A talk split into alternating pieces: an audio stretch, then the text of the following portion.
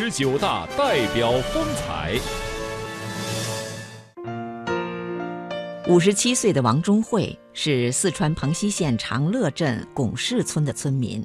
十年前，他家年收入不足万元，如今已经翻了四番，家里还购置了汽车。蒋书记回来，我们水、气、路那些都整得好，路那些是家家户户都是通了的。王忠慧口中的蒋书记，就是巩氏联村党委书记蒋以佳。二零零七年，蒋乙嘉放弃在外的产业，以回乡创业的身份，自掏腰包一千六百多万元，帮助村民修路、建水塘和村文体活动中心。那么，我下决心来改变这里。